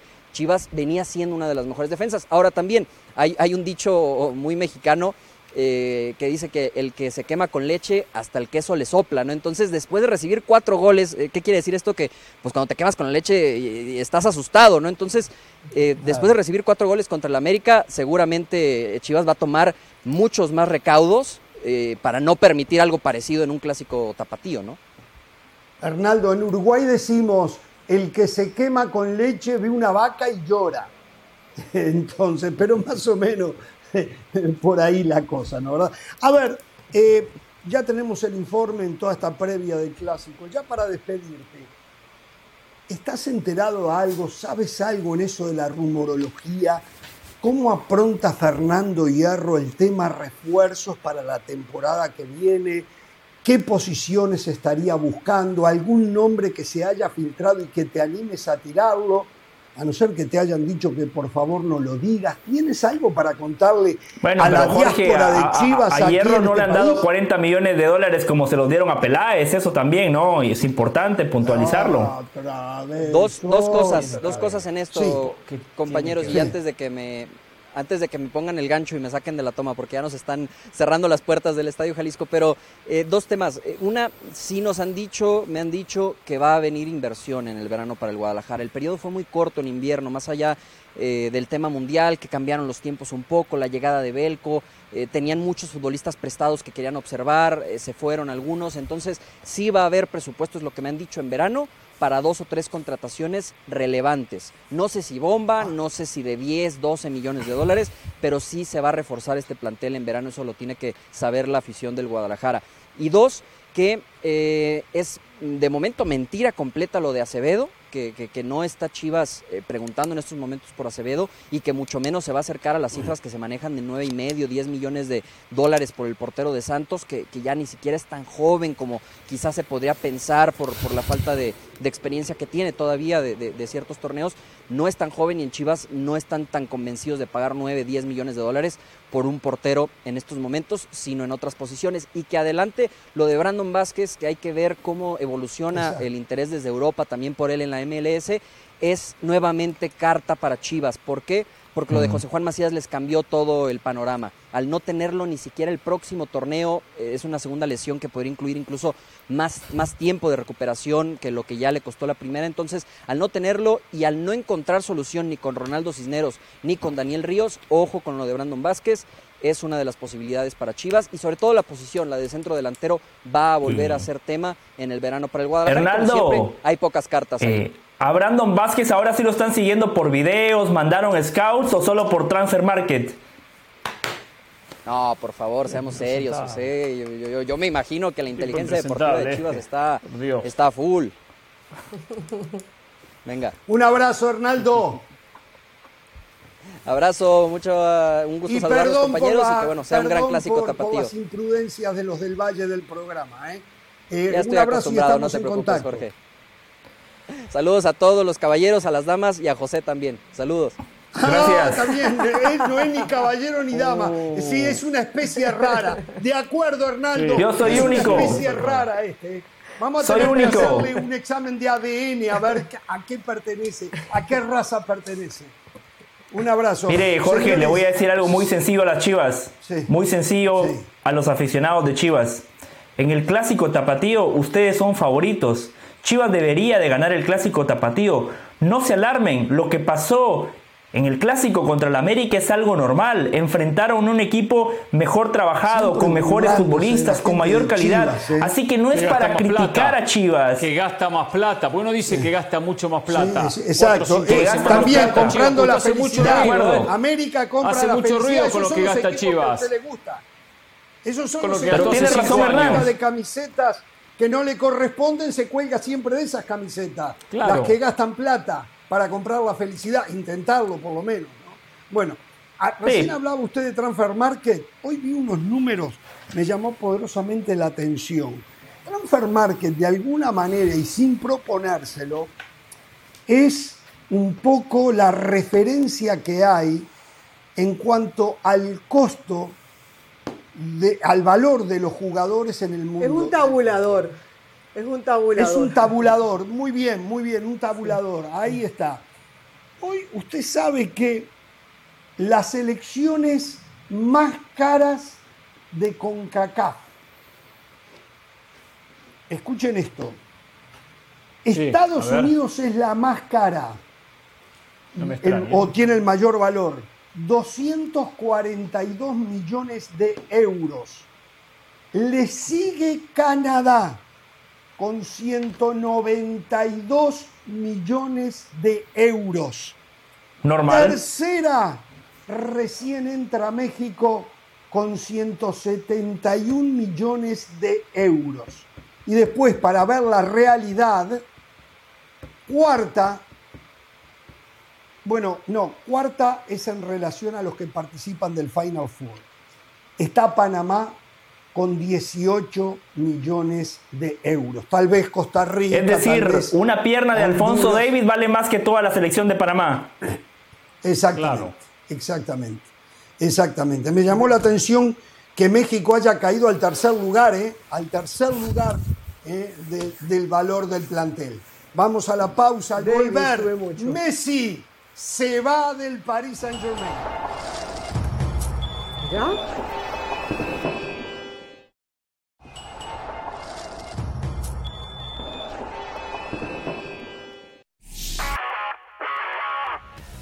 De Pilar Pérez, esto es SportsCenter ahora. Sacramento está de fiesta. Tras una larga ausencia que se remonta a la temporada 2005-2006, los Kings están de regreso en los playoffs de la NBA tras el triunfo 120 a 108 sobre Portland. Los californianos sellaron su boleto y consolidaron su tercer puesto en la conferencia del oeste.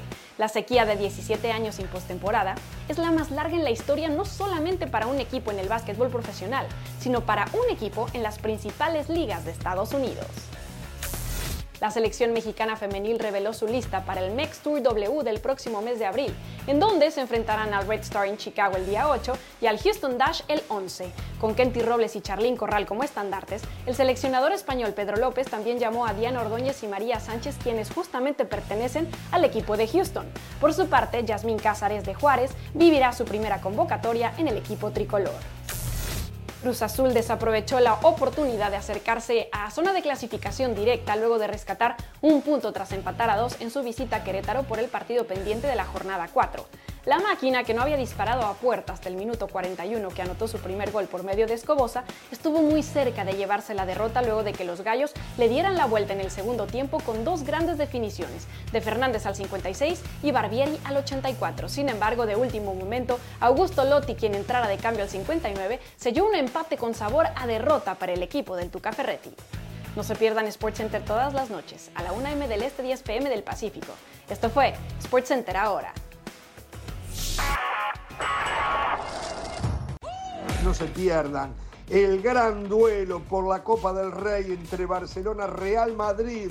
Semifinal el 5 de abril a las 2 y 30 de la tarde, hora del este, 11 y 30 en la mañana en el Pacífico por ESPN Plus. Pausa y volvemos con más aquí en Jorge Ramos y su banda.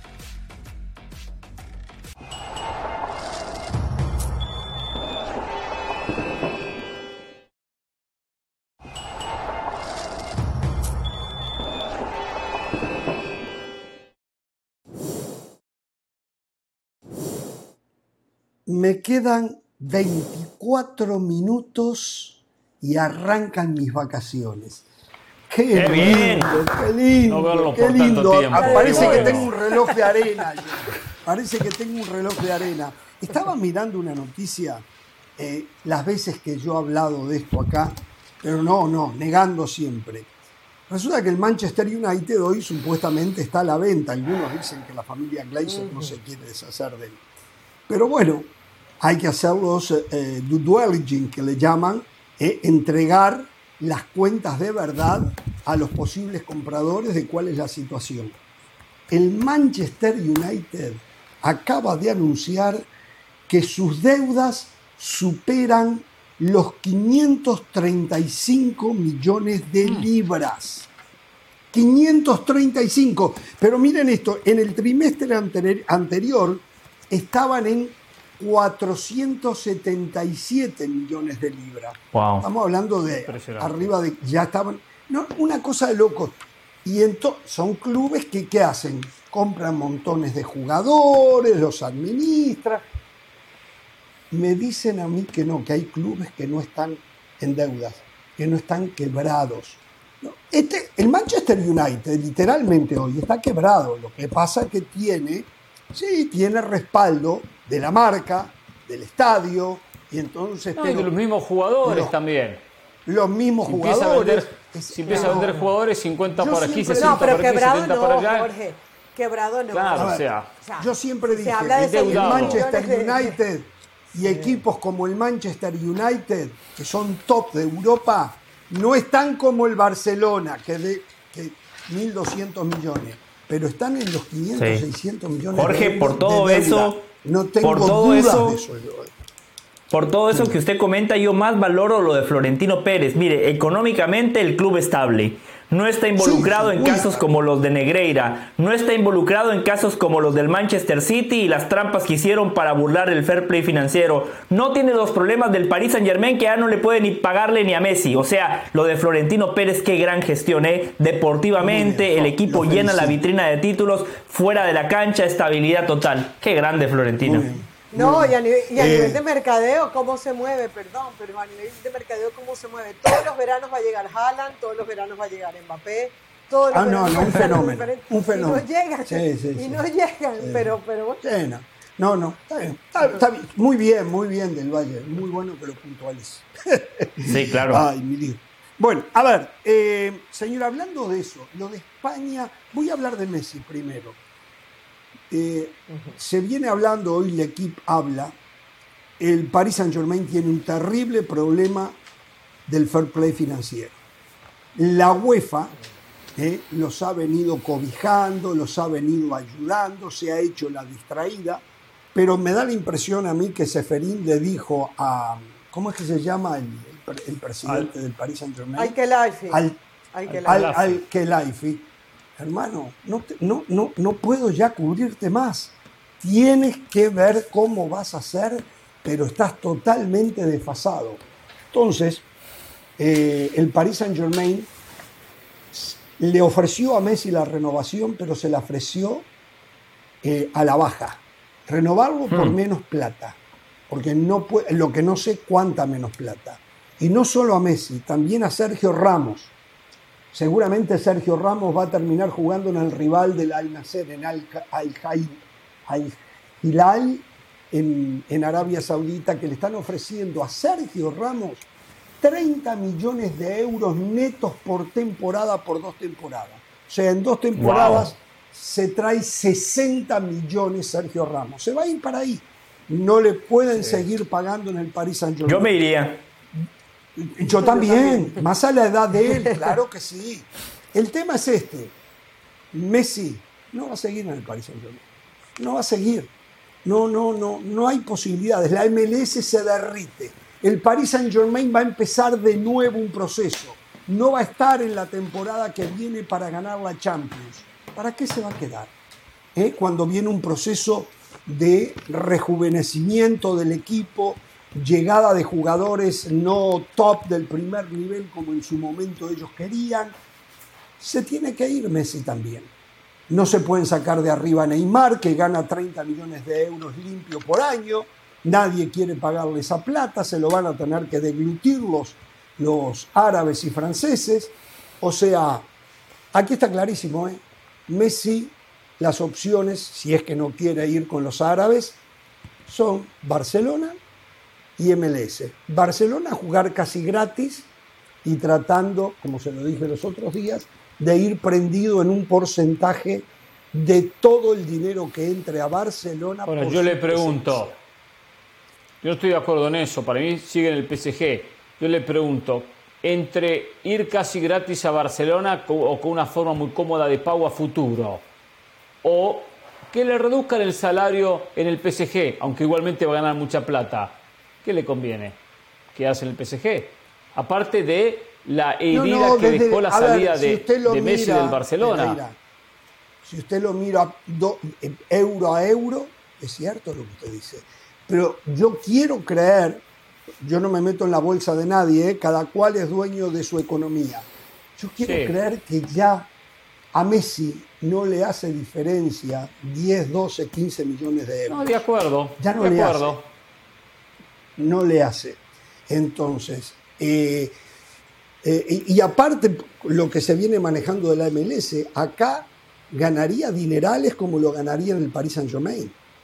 Acá, claro, no va a jugar la Champions, pero ya Messi no tiene nada que probar.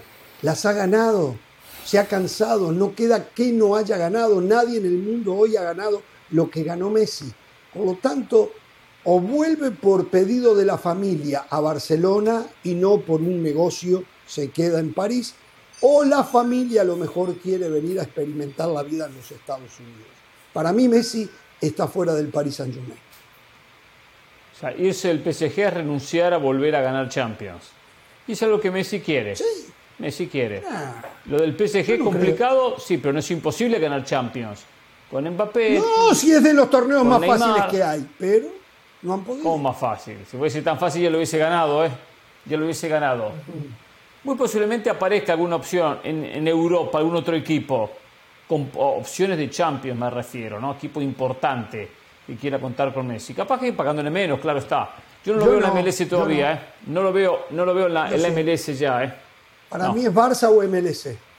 Barça por razones eh. obvias, ¿no? O MLS. Yo si, por ejemplo, un equipo inglés no puede llevar a Messi. Messi no está para la dinámica de la Premier League ya.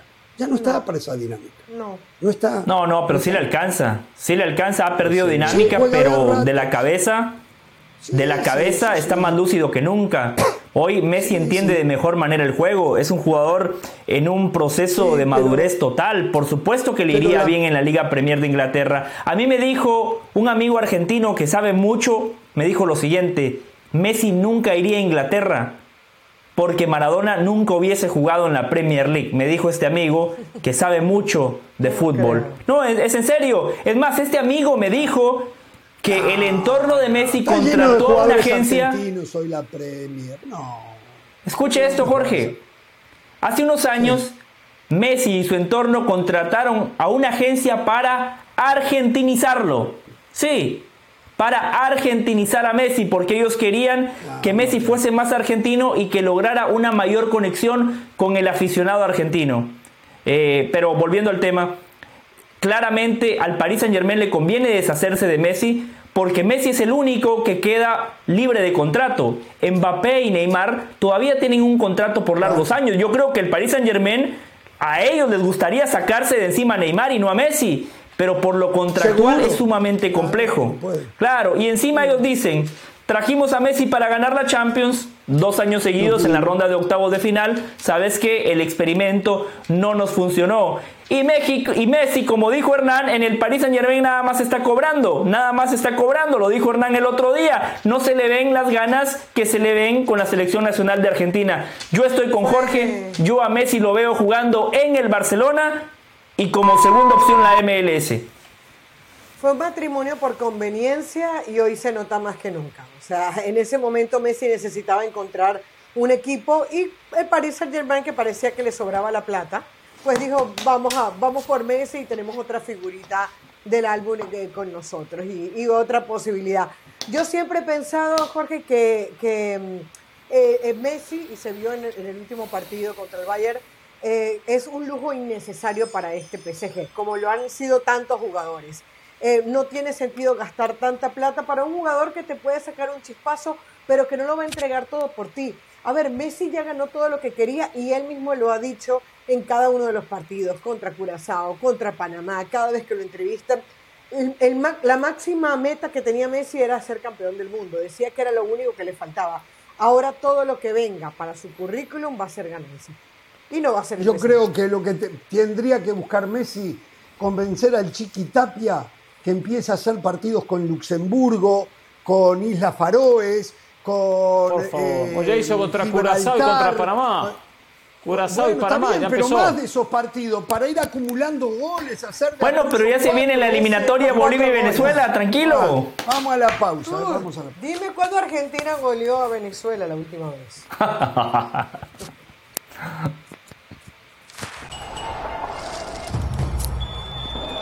Bueno.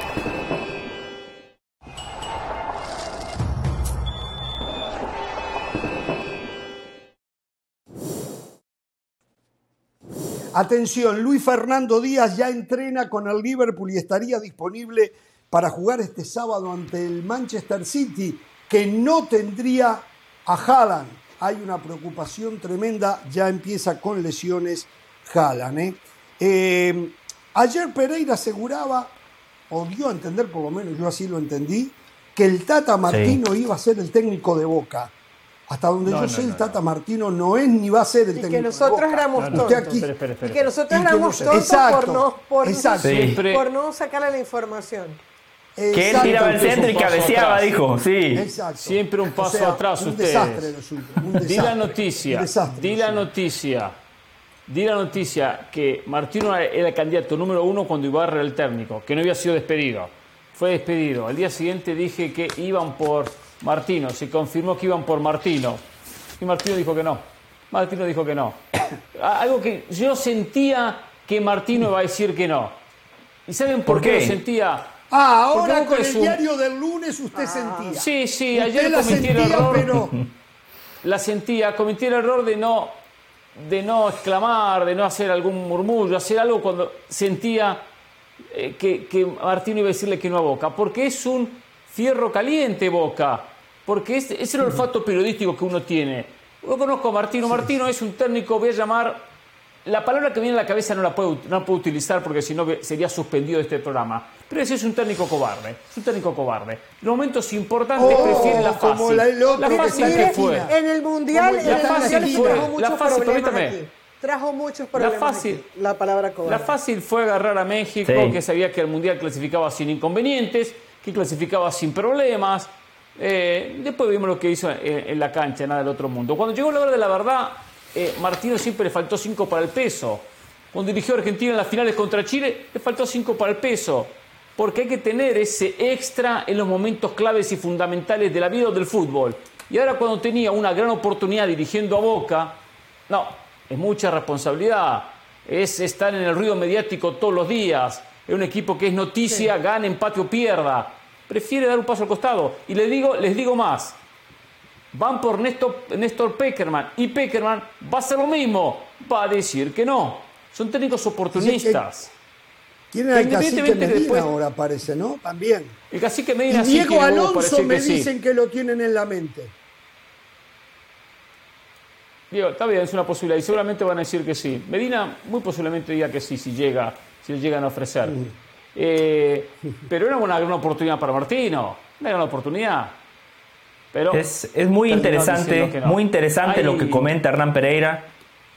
Y, y no lo descarto. Eh, el ángulo que le da Hernán tiene mucho sentido porque Martino eh, en el Mundial tampoco se animó, o sea, defendió bien contra Argentina. Yo hubiese planteado el partido también como lo hizo Martino, pero le faltó eh, ejecutar esa segunda etapa, ¿no? El atacar. Pero también hay otra lectura, Hernán. Martino es un técnico consagrado de mucha experiencia, no es un tipo que está empezando y él no se va a dejar imponer alineaciones y futbolistas. Se comenta que Juan Román Riquelme y el Consejo les gusta estar involucrados en las decisiones que nada más Sí. le competen al cuerpo técnico. Lo podían hacer con Ibarra, lo podían hacer con Bataglia, que son entrenadores que recién están dando sus primeros pasos. Martino, consagrado, dirigió al Barcelona, dirigió mundiales con Paraguay, con México. Llega Riquelme o, no sé, el Chicho Serna o el Patón Bermúdez, cualquier integrante del consejo y se quieren meter en las decisiones, Martino eso no lo iba a permitir. Entonces me parece que eso también entra en la balanza, aunque no descarto lo que usted comentó. Yo creo que a los 60 años uno busca seguramente tranquilidad y el Tata Martino, después del vendaval que se le vino con México, no sé si quiera estar en, en medio de ese cabaret, como le llaman muchas veces, llamado Boca, que además no le, no le, no le ha ido bien en los últimos años. A mí, sinceramente... ¿Cómo que no le ha ido bien? Se han cansado de ganar títulos locales, Caro. Ibarra no, ganó pero, dos. Pero, pero, pero para mí, bueno, sí, ganó dos y él mismo yo leí las declaraciones donde dijo que eh, lo evaluaba como una buena campaña. Me voy a quedar todo. con algo de Pero comentar para el mí cabaret del Boca- fútbol español, Pero, eh. pero, pero para mí, pero para mí Bueno, no Boca hace importa. mucho tiempo que no es, Bo- no es el equipo que, Estamos que- hablando de Boca. ejemplo. En vez de hablar de O Danubio, sea, hablamos de Boca. Y últimamente se habla más de Gallardo y de, y de su River que de Boca. Eso es una realidad. sí. O sea, El miércoles- no el miércoles hace estoy- mucho rato. De todas Danubio maneras, Emelec Tata el Martino, miércoles en la Sudamericana. Ahí voy a estar apoyando. De todas maneras, mi, mi- mi opinión rapidito es que el Tata Martino futbolísticamente dejó mucho que desear, tanto con Barcelona como ahora con México. Bueno, señoras y señores, quedan minutitos con segundos. Quiero decir esto solamente. Una vergüenza lo que pasa en el fútbol español. Javier Tebas, a quien yo le he dado reconocimiento constantemente, se equivocó mucho cuando declaró que por qué Rubiales no cuenta eh, los amaños de partidos que habían cuando él era jugador. No lo señaló directamente, pero no sé qué es lo que sabe.